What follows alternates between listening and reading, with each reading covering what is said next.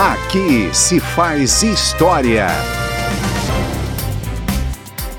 O Memorial JK, onde se encontram os restos mortais e vários objetos do presidente Juscelino Kubitschek, foi inaugurado em Brasília em 12 de setembro de 1981.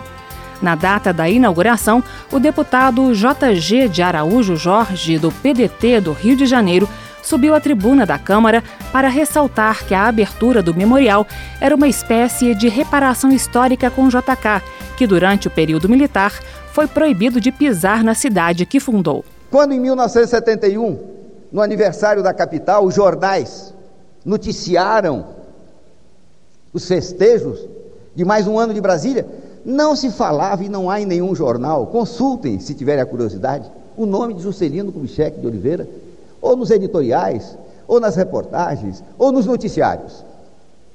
Convidado naquela oportunidade por uma professorinha aqui, a ir a um colégio onde meu filho estudava, meu garoto então com 8, 9 anos, para fazer uma palestra sobre o aniversário de Brasília.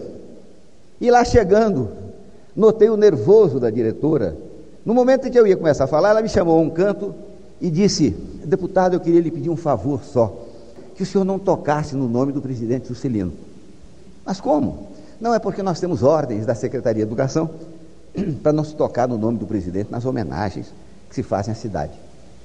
Digo a minha senhora, como a senhora me convidar para falar sobre o descobrimento do Brasil e me pedir para não falar em Pedro Alves Cabral, você até paciência, eu vou falar no nome do presidente.